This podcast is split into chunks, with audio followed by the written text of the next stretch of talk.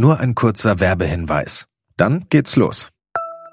Wart ihr schon mal von einem Gartenprojekt enttäuscht, weil ihr zu hohe Erwartungen hattet? Setzt euch lieber Ziele, die ihr wirklich erreichen könnt. Hier kommt ein guter Vorsatz, der wirklich realistisch ist.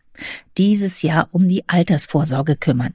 Mit Clark könnt ihr euch ganz einfach dazu beraten lassen. Die kostenlose App hilft euch zum Beispiel dabei, mehr aus eurer Rente zu machen. Innerhalb weniger Minuten bekommt ihr einen Altersvorsorgevergleich, der euch die Top-Tarife anzeigt. Und wenn ihr euch die Clark-App runterladet und zwei eurer bestehenden Versicherungen eintragt, dann schenkt euch Clark mit dem Code GARTEN34 einen 30 Euro Shopping-Gutschein. Den Link findet ihr in den Show Notes.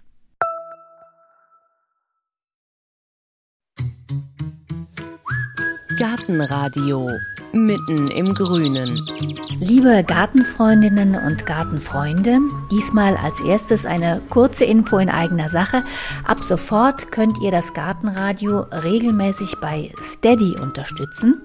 Denn alle Reportagen, die ich, Heike Sikoni, in diesem Podcast hier veröffentliche, die sind nicht nur von mir selbst produziert, sondern auch finanziert. Und gleichzeitig kommen gekaufte Inhalte oder Influencer-Kampagnen für mich nicht in Frage. Es wäre deshalb großartig, wenn der eine oder die andere mich dabei unterstützt und damit hilft, dass der Gartenradio-Podcast auch dauerhaft erfolgreich bleibt und künftig noch weiter wachsen kann. Dabei helfen mir übrigens die Leute vom Podcast Radio Detektor FM, mit denen ich schon von Anfang an kooperiere.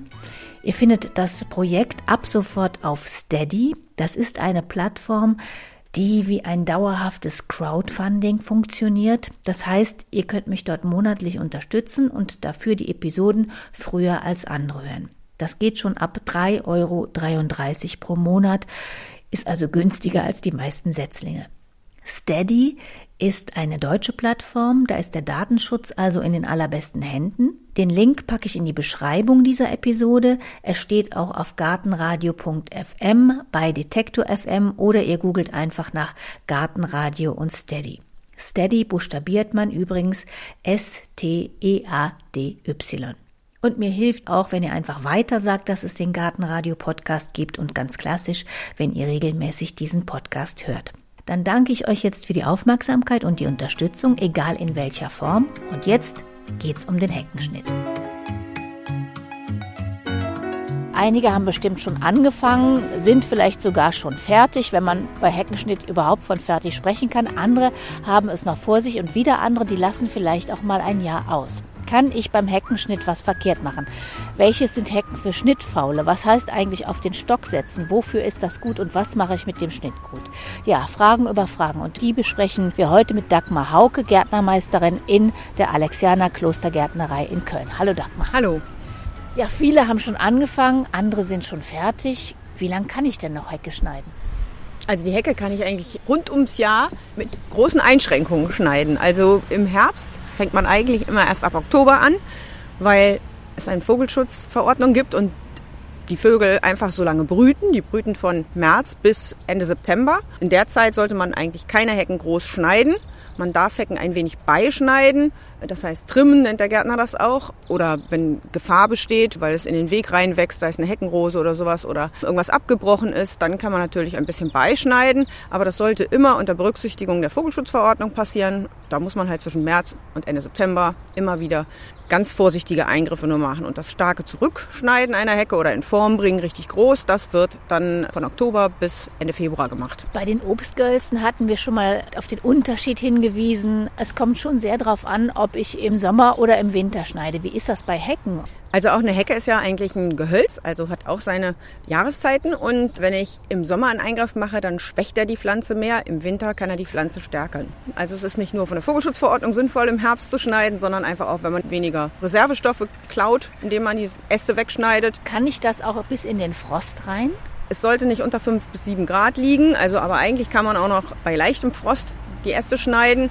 Bei empfindlichen Gehölzen gibt es natürlich vielleicht Eintrocknungen oder sogar kleinere Frostschäden. Also von dem her frostfrei um die 0 Grad ist super, aber man soll es auch nicht übertreiben. Und nicht bei praller Sonne. Das mit dem praller Sonne ist besonders wichtig im Sommer oder bei sogenannten Trim- oder kleineren Rückschnitten oder Formierungsschnitten. Da muss man aufpassen, wenn man dann quasi Blätter, die sonst im Schattenbereich liegen, blank liegt, dann kriegen die leichter Sonnenbrand, weil deren Gewebe ist halt weicher oder auch nicht so auf Sonne eingestellt, nicht so eine dicke Außenschicht, Cuticula. Und dann kann das wirklich zu Verbrennung am Gewebe führen. Deshalb nur bei bedecktem Wetter oder eben in der dunkleren Jahreszeit, wo die Sonne auch nicht mehr so intensiv ist.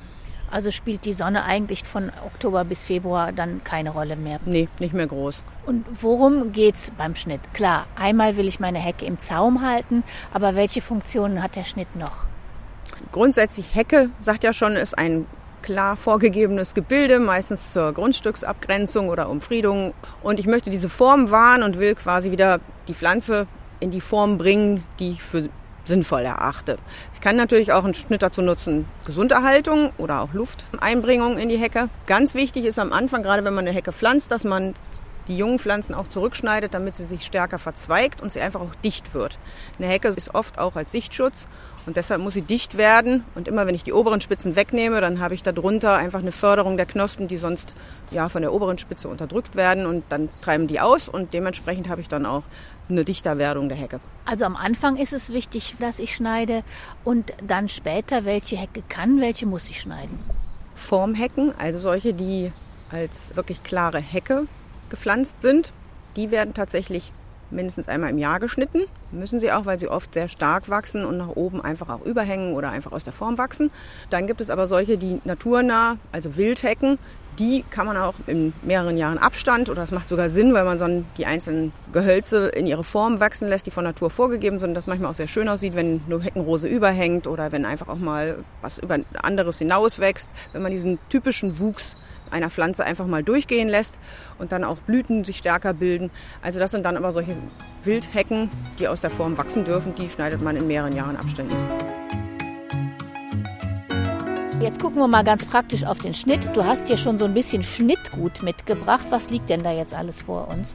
Ich habe das versucht so ein bisschen zu sortieren. Also sind einmal die dauergrünen Hecken. Das kann sowohl eine kleine, kniehohe Hecke sein, einfach aus Kräutern wie Lavendel oder Rosmarin. Haben Im Winter auch ihre Blätter, aber das kann natürlich auch eine Ligusterhecke, ein Kirschlorbeer, eine Eibe oder eben dann wenn es an einem Zaun wächst, auch ein Efeu sein. Die sind wirklich wintergrün und die kann man als Hecke oder als Sichtschutz benutzen. Dann habe ich eine Fraktion mitgebracht, die quasi wunderschöne Herbstfärbung hat. Das wäre dann aus einer Obsthecke heraus, so eine Aronia oder eine Blaubeere. Ganz tolle Herbstfärbung macht aber auch der Feldahorn in der Wildhecke. Passend zu diesem Obst gibt es dann eben die verschiedenen Wildtypen von, von Wildgehölzen, die auch Obst bringen und für die Vögel auch Nutzen sind im Winter als Nahrung. Das sind eben der Zierapfel oder Äpfel an sich, dann der Weißdorn, die Zierquitte zum Beispiel, eine Schlehe gehört noch dazu, der Feuerdorn gehört dazu. Also alles, was Beeren trägt, da kann natürlich der Liguster auch ein bisschen mit reingerechnet werden, aber das sind so Hecken, die wirklich dann auch für die Vögel nützlich sind.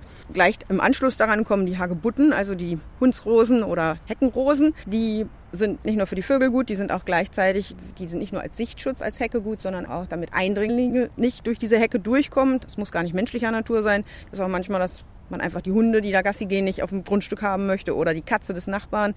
Die sind natürlich besonders wichtig, die wehrhaften Hecken für Vögel, die darin brüten, weil die einfach die Katze raushält. Also das sind dann Berberitzen oder Feuerdorn, Schlehen oder eben diese Hagebutten. Die haben heftige Dornen zum Teil, die Zierquitte zum Teil auch. Und dann haben wir beim Obst eben noch vergessen die Kiwis als rankende Hecke am Zaun oder an einem Gerüst, an einem Spalier kann man die ziehen. Das kann man natürlich auch mit anderem Spalierobst machen. Kiwis haben noch zusätzlich eine schöne Herbstfärbung mit dem gelben Laub, was dann im Oktober abfällt. Das ist dann quasi eine Zierhecke, aber gleichzeitig sind diese Mini-Kiwis auch sehr schön als Wildobst. Dann haben wir die, fangen wir mal mit denen an.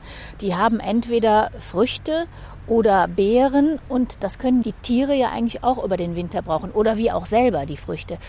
Da muss ich ja ganz anders an den Schnitt rangehen, als wenn ich nur was immergrünes habe ja, da ist es einfach wichtig, dass man das möglichst lange die Früchte an den Sträuchern lässt. Also wenn man jetzt direkt September schon in den Startlöchern sitzt und auf den 1. Oktober wartet, weil da die Vogelschutzverordnung aufhört, dann muss man natürlich doppelt so gut gucken bei dem warmen Klima, ob überhaupt noch Vögel im Busch sind. Selbst nach der Vogelschutzverordnung muss man natürlich noch gucken. Also mir ist es schon passiert vor Jahren, dass ich Anfang November noch ein Eichhörnchenkind gefunden habe, was eigentlich ja auch von der Natur nicht mehr so vorgesehen ist, aber es kann halt trotzdem passieren. In, der Nachbarschaft, große Bäume sind da geschnitten worden und dann lief mir das quasi entgegen und wusste nicht wohin. Also das musst du dann tatsächlich noch in der Aufzuchtstation. So von dem her, also immer wenn man Hecken schneidet, sollte man vorher in die Hecken reingucken. Gibt es noch Nester? Die Nester kommen natürlich am liebsten in Hecken, die dicht sind, vielleicht noch mit Dornen und die vielleicht dann auch noch ein bisschen Früchte oder Beeren als Nahrung für die Vögel bieten. Grundsätzlich sind Hecken insgesamt gut, weil die natürlich auch Insekten ganz viel Unterschlupf bieten und dafür dann den Vögeln oder auch anderen Nützlingen Nahrung bieten. Aber wenn ich jetzt hier so Äpfelchen habe oder Hagebutten oder Kiwi oder so, dann muss ich natürlich auch wissen, was ich schneide, damit ich wieder eine Ernte habe. Ja, wobei bei den Wildobsthecken das so ist, dass das oft kleine Früchte sind, also wo viele kleine Früchte am Baum sind und wo man trotzdem vielleicht mit der Heckenschere schneiden kann. Da kommt es dann nicht so auf die Qualität an wie beim Tafelobst, sondern da ist es dann eher so, dass man den Strauch zwar in die Form bringt, dass er noch händelbar ist oder dass er nicht zu hoch wird, grundsätzlich eine Zierquitte trägt, aber egal wie ich die schneide. Und genauso ist das auch mit dem Zierapfel oder mit dem Weißdorn, der wird immer Früchte haben. Auch die Hagebutte. Natürlich diesen überhängenden Wuchs, wenn ich den ganz stark zurückschneide, dann habe ich weniger Blüten und dann habe ich auch weniger Früchte. Also so ein bisschen bei der Wildobsthecke ist wichtig, dass man so ein bisschen den Habitus, also die, die Wuchsform des Strauchs beachtet Holunder oder was auch immer in der Wildhubzecke ist, dass die halt wirklich so wachsen dürfen, wie sie von Natur aus angegeben sind. Und dann irgendwann nach Jahren greife ich mal ein, schneide mal zurück, dann kommen die wieder und dann dürfen sie sich wieder entwickeln. So haben die dann zwei, drei Jahre mal dazwischen wunderbar was für die Vögel und für die Tierwelt zu bieten. Also aus einem Holunder oder einer Heckenrose sollte ich nicht versuchen, ein Formgehölz zu machen. Das macht nicht wirklich Sinn. Also blühende Hecken sind schwierig, weil die Pflanze natürlich am liebsten außen blüht. Und wenn man eine Hecke immer in Form hält, dann schneidet man klassischerweise viele, viele Blüten weg. Ganz fürchterlich sieht das bei Forsythia aus. Das ist einfach keine Pflanze für eine Hecke, weil man, wenn man die schneidet, eigentlich immer den äußeren Bereich schneidet und der ist genau der, der blühen will. Ein bisschen eignet sich für eine Hecke die Konnekirsche. Die blüht auch ein bisschen inners, aber nicht zu so sehr. Wenn man eine Wildobsthecke hat, alle zwei, drei Jahre schneidet man die nur und dann lässt man die zwischendurch immer wieder durchwachsen und so hat man dann immer wieder was Blühendes. Man hat auch schön mal Pause. Genau, man hat zwischendurch einfach auch Pause. Dafür hat man ein bisschen mehr zu tun, wenn die dann so ein bisschen weiter gewachsen sind in den Jahren da drauf. Genau. Man muss natürlich, auch wenn man eine Hecke plant, entscheiden, will man eine, die die Blätter abwirft, dann hat man vielleicht weniger Sichtschutz im Winter und weniger Lärm, Staub und natürlich auch weniger Wärme- oder Kälteschutz, aber man hat dann vielleicht nochmal so richtiges Feuerwerk, wenn dann die Blätter im Fallen sind. Also dann hat man vielleicht nochmal eine Gelbfärbung beim Ahorn oder eben diese wunderschöne Rotfärbung bei der Blaubeere. Dann hat man einfach nochmal wie so eine Blütephase. Also Laubhecken macht es Sinn zu warten, bis die Blätter alle ab sind? Nein, bei der Buchenhecke macht das tatsächlich keinen Sinn, weil da quasi oftmals die neuen Knospen erst das alte Laub abstoßen. Da ist einfach die Verbindung zwischen Blatt und Ast sehr kräftig und die bleiben sehr lange halten. Die sehen deshalb auch ein bisschen grau oder bräunlich aus im Winter, sind aber immer noch blickdicht. Da schneidet man einfach, wenn der Zeitpunkt da ist zu schneiden. Also wenn man das Gefühl hat, die braucht mal wieder einen ordentlichen Schnitt, Vögelsaison ist vorbei, es wird kalt langsam, dann schneidet man.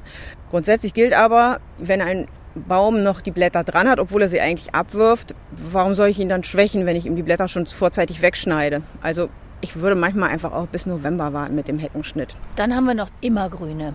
Was ja. muss ich da beachten? Immergrüne haben den Vorteil, dass sie eben grün sind, also dass sie wirklich immer noch Leben vermitteln im Winter, aber eben auch, dass sie Feuchtigkeit brauchen. Also wenn es jetzt extreme Frostphasen gibt, dann kann es tatsächlich sein, dass eine Kirschlaubeerhecke oder auch seltener die Ligusterhecke, dass die dann auch unter Trockenstress leidet. Also von dem her müssen wintergrüne Hecken tatsächlich in kalten Jahren, in wirklich kalten Jahren, in kalten Wintern, im Winter auch noch gegossen werden. Es kommt einem komisch vor, aber das ist auch wirklich nur selten der Fall. Aber die haben tatsächlich diesen Sichtschutz und Deckungsschutz auch für Tiere, auch noch im Winter.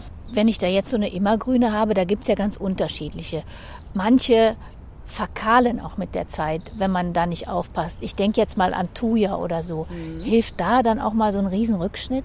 Also Thuja und Fichten oder Koniferen allgemein haben das Problem, dass sie einen Hauptspross in der Mitte haben und wenn man diesen zurückschneidet, dann kommt da leider links und rechts kein zweiter Trieb, der das ersetzt oder der verbuscht. Und von dem her sieht das immer sehr hässlich von oben dann aus. Das sieht zwar von der Seite vielleicht noch grün aus, aber äh, generell sind das einfach Hecken, da muss man sich bewusst sein, wenn man die setzt, dass die einfach nach oben hin wegwachsen wollen und dass man die nicht als Hecke wirklich klassisch mit immer wieder Rückschnitt wunderbar in Form halten kann. Das geht eine gewisse Zeit durch kleine Schnitte, aber irgendwann ist einem die Höhe zu hoch und wenn man dann anfängt, sie zurückzuschneiden, dann werden sie wirklich ganz garstig und hässlich und sehen fürchterlich aus.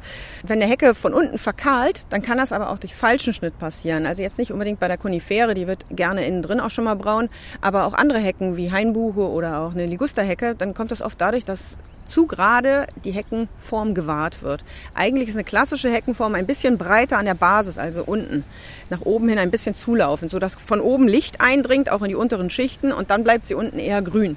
Wenn man jetzt einfach nur zu gerade abschneidet, viele Leute machen das ja sogar mit, mit einem Maurerseil oder sowas, um dann wirklich ganz, ganz gerade zu werden, dann ist es tatsächlich so, dass der Lichteinfall oben gut ankommt, aber dass die unteren Partien weniger Licht kriegen. Deshalb ist eigentlich der gleichte Kegel schöner oder für die Pflanze einfach unten vitaler haltend. Gleichzeitig ist noch so von der Ästhetik oft, dass Hecken gerne nicht eckig geschnitten werden, also ganz, ganz viereckig, kubisch, sondern dass gerne oben noch die Krone abgerundet wird.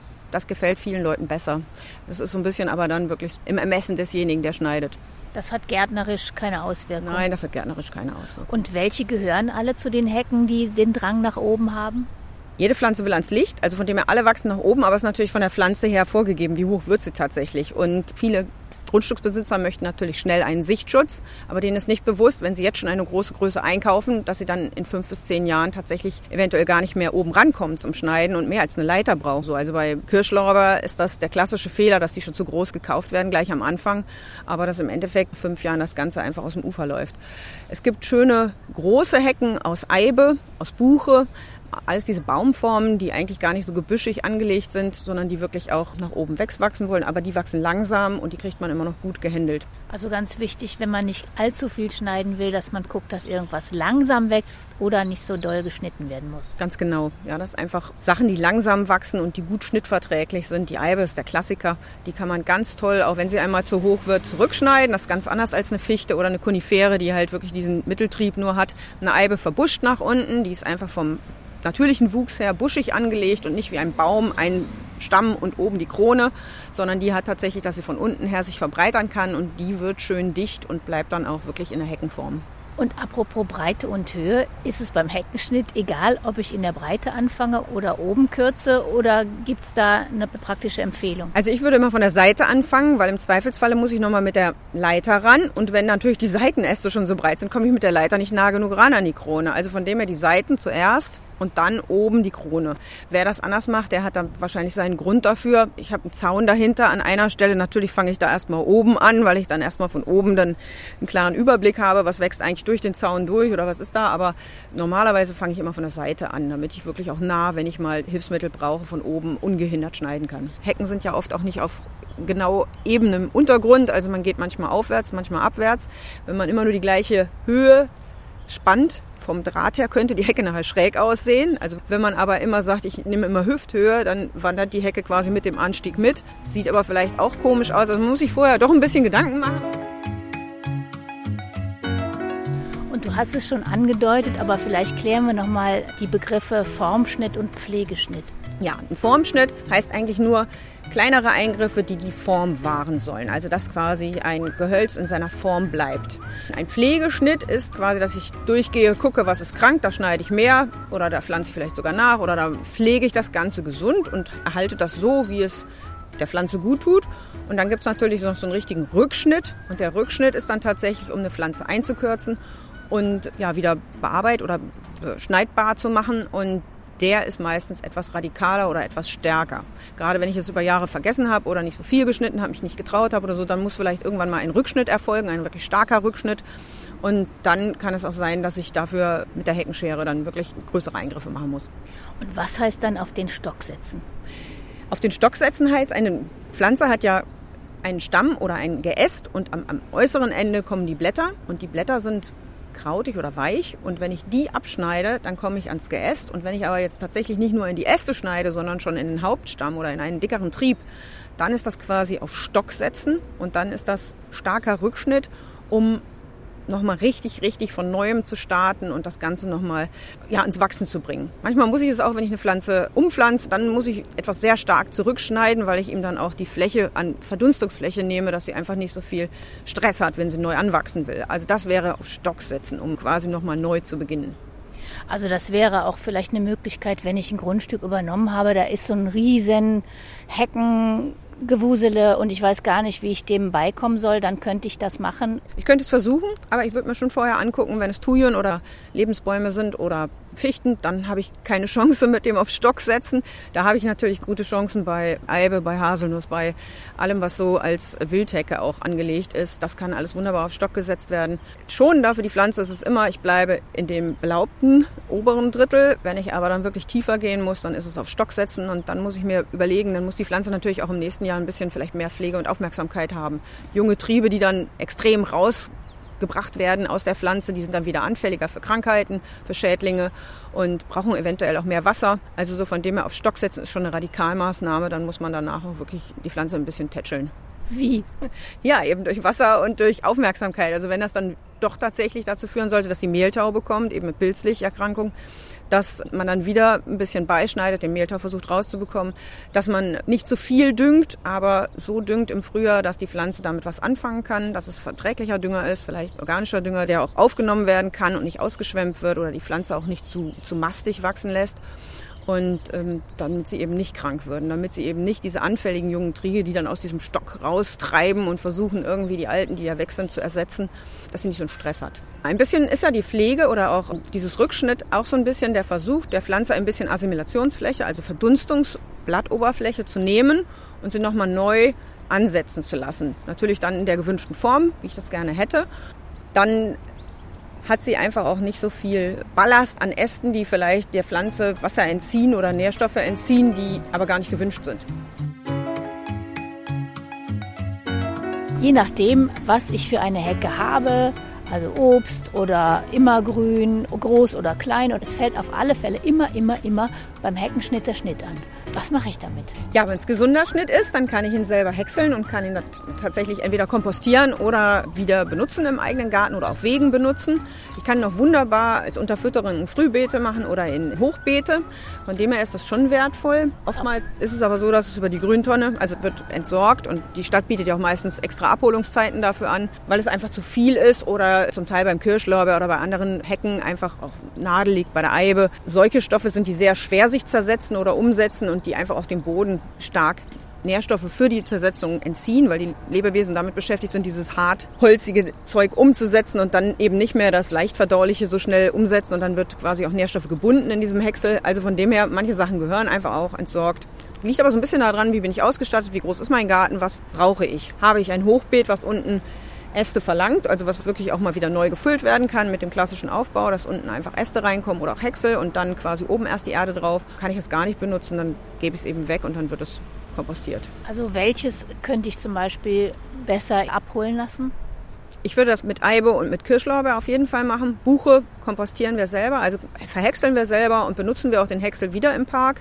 Also wird dann auch wieder auf Staudenflächen ausgebracht, wo dann wirklich als Unkrautschutz oder auch Verdunstungsschutz auf den Beeten liegt. Zersetzt sich auch sehr gut.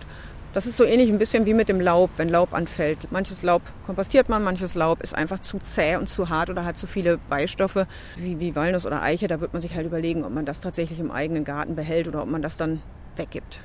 Wenn wir jetzt mal hier auf unsere abgeschnittenen Gehölze gucken, hier der kleine immergrüne Kräuter, Aronia, Zierapfel, Hagebutte, Kiwi, könnte man alles häckseln und wiederverwenden. Kann man alles häckseln, wobei man bei den stacheligen Sachen auch nochmal aufpassen sollte. Wenn man die im eigenen Garten hat und dann da gärtnert, dann hat man einfach auch häufiger Stacheln dabei. Das ist einfach so. Jetzt gucken wir doch mal gerade hier auf die Kiwibeere, weil das ist ja ein Ranggewächs und das haben ja auch viele, dass man einen Zaun hat und den hat man so stark bewachsen, dass der eigentlich aussieht wie eine Hecke. Gelten für den eigentlich dann dieselben Bestimmungen wie für Hecken? Also darf ich den im Sommer auch nicht schneiden? Es ist ähnlich, also eigentlich gehören die ja auch zu den Bäumen oder Gehölzen. Von dem her sollte man da auch auf Vogelschutz achten. Aber dieses aus der Form wachsen, also wenn jetzt Ranken sich tatsächlich nach links und rechts davon machen wollen, beim Kiwi können das ja locker zwei, drei Meter werden, dann darf man die natürlich beischneiden. Dann gilt das unter Formschnitt oder unter Trimmen. Also dann darf man die beischneiden. Ein starker Rückschnitt, der ist nicht erlaubt. Äh, und wie sollte man dann solche Rankzaungewächse schneiden? Also auch schon mal von unten oder immer nur oben von der Seite? Muss ich die auch irgendwie durch den Schnitt jung halten? Was mache ich damit? Alles, was rankt, ist am schönsten, wenn es aufgefächert wird oder wenn es so verteilt wird, dass an jede Astpartie Licht rankommt. Oft ist es ja auch damit verbunden, dass es dann Früchte machen soll, sei es ein Wein, sei es ein Kiwi, eine Brombeere. Also alles, was aufgefächert wird als Spalier, sollte wirklich flach unten lang gezogen werden und aufgefächert werden, sodass wirklich jede Astpartie Licht bekommt. Das wäre schon mal schön, dann würde sie auch gut sich belauben und nachher Früchte kriegen. Beim Schnitt ist es so, dass es tatsächlich Sorten gibt, die ein bisschen frostempfindlicher sind. Das ist der Kiwi oder der Wein. Die schneidet man tatsächlich zum Winterausgang hin eher. Und da ist es eher so, dass man guckt, welche Astpartien sind abgetragen und neigen sich nach unten und welche lasse ich stehen. Aber ich will ja eine Deckung. Es ist ja immer noch eine Hecke oder ein Sichtschutz. Also von dem her geht das schon so ein bisschen danach nach Heckenfunktion. Wo sind die Äste, die mich stören, die rauswachsen könnten? Wo soll sich was Neues entwickeln? Da schneide ich vielleicht nochmal kurz ein bisschen zurück, dass da neuer Trieb kommt, weil es da kahl ist oder dass es sich da mehr verzweigt. Also das geht so ein bisschen in die Richtung Formation. Das kommt immer darauf an, wie ist das Gerüst und wie möchte ich eigentlich den späteren Wuchs haben. Das Ernten davon ist natürlich auch ein Ansatz, aber der ist zweitrangig in dem Fall, wenn es als Hecke genutzt wird. Und manchmal gibt es ja auch solche Pflanzen, die wuchern ja ohne Ende. Also ich denke jetzt mal an wilden Wein, an mal Knöterich oder was es da alles so gibt. Da ist ja kein Zaun mehr zu sehen. Was mache ich damit? Ja, die versuche ich in Schach zu halten. Die gehören da natürlich oftmals gar nicht hin. Die sind oft an der falschen Stelle oder die haben einfach so einen extremen Platzbedarf, dass ich die sehr stark gängeln muss. Die kann ich sehr stark zurückschneiden. Wenn die in andere Hecken reinwachsen und andere Pflanzen wirklich Nährstoffe und Licht wegnehmen, dann muss ich sie wirklich radikal rausziehen und wegnehmen. Andererseits machen solche Elemente in der Hecke oder in einem alten Baum, gerade wenn die alten Bäume so ein bisschen abgestorben sind oder so natürlich auch einen sehr schönen Effekt aus, wenn die dann im Herbst sich komplett rot färben, obwohl da eigentlich gar kein Laub mehr drauf ist, weil das der wilde Wein dann quasi hergibt. Also da muss man so ein bisschen abwägen zwischen Ästhetik und zwischen dem, wie doll bedrohen diese Pflanzen andere Pflanzen. Oder gehören die überhaupt dahin? Also ein Knöterich ist ja eigentlich eine Brückenpfostenbegrünung. Also nichts anderes. Der gehört ja nicht in den Garten eigentlich. Also der Schlingknöterich, ja. Ja, und du hast es gerade schon mal gesagt, man sieht es ja besonders im Herbst, wenn sich irgendwas rot färbt, dann sieht man das in der Hecke. Efeu ist, da ist äh, wilder Wein noch drin. Und da hast du jetzt auch schon im Prinzip gesagt, wenn es zu viel ist, raus. Sonst muss es nicht unbedingt. Richtig. Und dieses nicht unbedingt geht natürlich auch in die Richtung, wie architektonisch glatt und einsortig soll eine Hecke sein. Wenn da was reinwächst, ist es bunter, vielfältiger, ist natürlich die Biodiversität, also quasi das, das Leben auch viel größer. Efeu blüht zum Beispiel erst ganz spät im Jahr, ist für die Insekten noch wichtig. Ein wilder Wein hat noch Beeren, die die Vögel eventuell abknabbern. Also so von dem her kann man es tolerieren oder kann man es nicht tolerieren? Also das kommt dann so ein bisschen auf den Besitzer der Hecke an. Und wie gesagt, wenn der eine den anderen im Wuchs beeinträchtigt oder sogar Nährstoffe wegnimmt, dann muss man natürlich eingreifen und ihn wirklich da rauswinden. Also ich habe das immer mit der Zaunrübe so ein bisschen. Die Zaunrübe, die möchte ja immer überall. Ich lasse sie an ein paar Stellen stehen, aber ich buddel sie sonst überall aus. Also es gibt Wildbienen, die nur auf Zaunrübe spezialisiert sind. Die finden ihren Teil, wenn sie den unbedingt finden müssen bei mir im Garten. Aber die Zaunrübe darf nicht überall reinwachsen und schon gar nicht meine Himbeeren oder sonst was runterreißen. Jetzt wissen wir alle, Hecken sind wichtig für die Ökologie, Lebensraum für Insekten, für Vögel, für Kleintiere, schützen ja auch den Garten vor Wind und vor Austrocknung. Haben wir schon mal Mikroklima eine Sendung gemacht. Der BUND kartiert ja sogar Hecken für die Stadtökologie. Schließen sich denn Schnitt- und Naturschutz eigentlich aus? Also ich glaube schon, ein naturnaher Garten, der natürlich ein bisschen Wildnis zulässt, ist auf jeden Fall von der Artenvielfalt größer als ein zu sehr gegängelter Garten. Gleichzeitig ist die Hecke ja aber auch ein Formelement im Garten. Also gerade der Kontrast zwischen einem Staudenbeet und einer sehr gerade geschnittenen Hecke, der betont natürlich nochmal dieses Staudenbeet, also ähnlich auch wie beim Rasen. Glatte Rasenflächen sind natürlich nicht toll für die Natur aber in einem Garten wird es halt als architektonisches Element eingesetzt. Also es ist quasi der Kontrast, der da lebt. Wilde Ecken und wilde Hecken sind wichtig. Andererseits, wilde Hecken kann man natürlich auch nur zu einem bestimmten Grad tolerieren, wenn man einen kleinen Vorgarten hat. Also da ist man so im Zwiespalt zwischen Natur und wie viel kann ich durchgehen lassen und wie viel nicht. Also bei mir beschweren sich regelmäßig die Nachbarn, weil ich meine Heckenrose zu sehr rüberranken lasse. Aber wenn die blüht, kann ich sie nicht zurückschneiden, weil sie so wunderschön kaskadig da runterfällt. Und wenn sie nachher Früchte hat, sowieso nicht, weil die Vögel sie da dann brauchen. Und wenn der Nachbar mit dem Anorak hängen bleibt, dann schon. Dann ist der Punkt erreicht. Also Nachbarn gehen da schon vor. Also man muss so ein bisschen, ja, abwägen. Dann hast selbst du als Gärtnermeisterin die Heckenrose zu nah an Zaun gesetzt.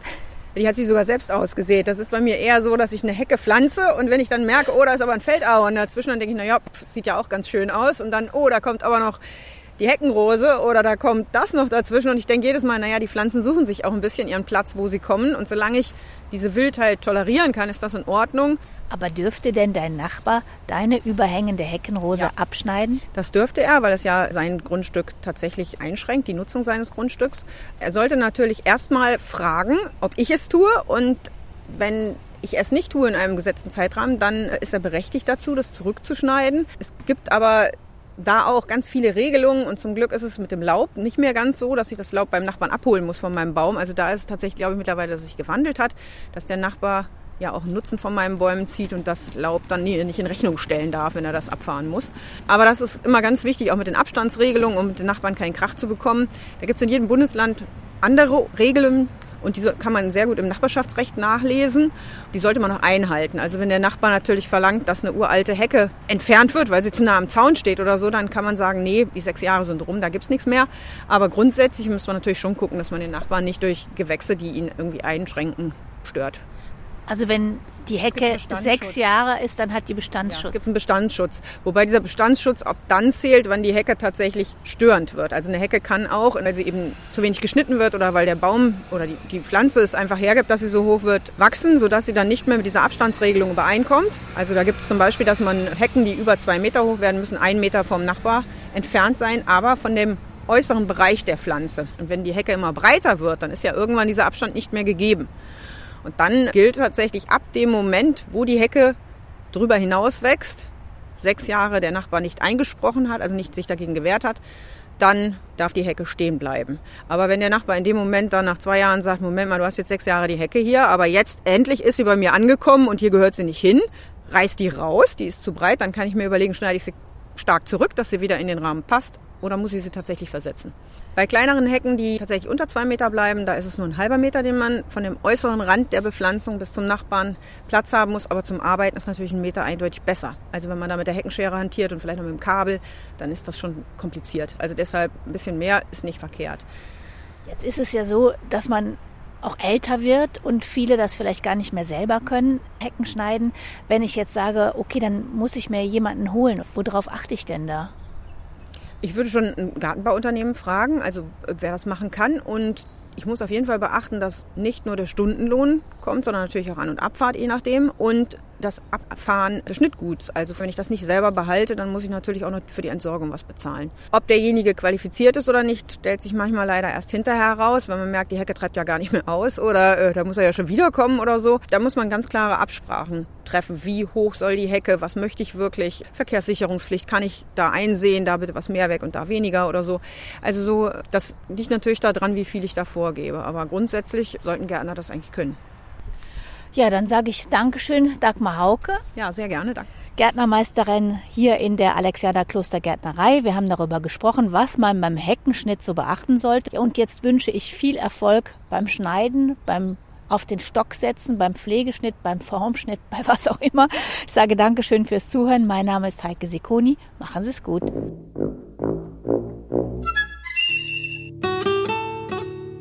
Gartenradio Gezwitscher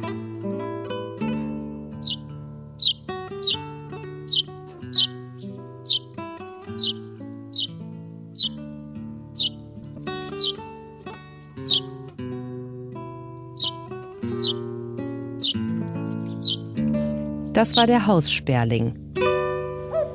Gartenradio Ausblick. Achtsamkeit hat Konjunktur. Es wird achtsam gelebt, in Krimis wird sogar achtsam gemordet und natürlich wird auch achtsam gegärtnert.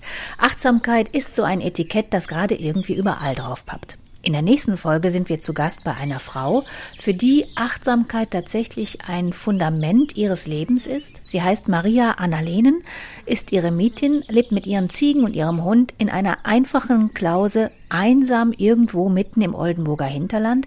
Und in der Achtsamkeit, die sie tagtäglich lebt, steckt auch eine Verpflichtung. Jeder, der sich mit der Natur, egal ob er nun Rosen züchtet oder ob er nur versucht, in seinem Garten eine Blühwiese aufzubauen, wird auf Dauer, wenn er sich da wirklich drauf einlässt, merken, das ist ein Geschenk. Auch wenn ich vieles machen kann. Also die in die tollen Gartenzeitungen kommen, die machen ja eine Menge. Aber trotzdem, es ist ein Geschenk.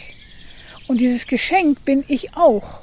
Also das hängt zusammen. Das, was ich im Garten habe, das, was ich selber bin, alles um mich herum ist nicht von mir gemacht, sondern von einem Schöpfer. Es ist geschaffen. Das heißt, für mich ist Natur immer Schöpfung. Das heißt, es ist mir geschenkt. Und das bedeutet aber auch eine Verantwortung dafür zu haben. Ich kann es nicht einfach nur verbrauchen, sondern ich muss mich darum kümmern. Und ich muss, das ist meine Meinung jedenfalls, ich muss mich bemühen, es zu verstehen.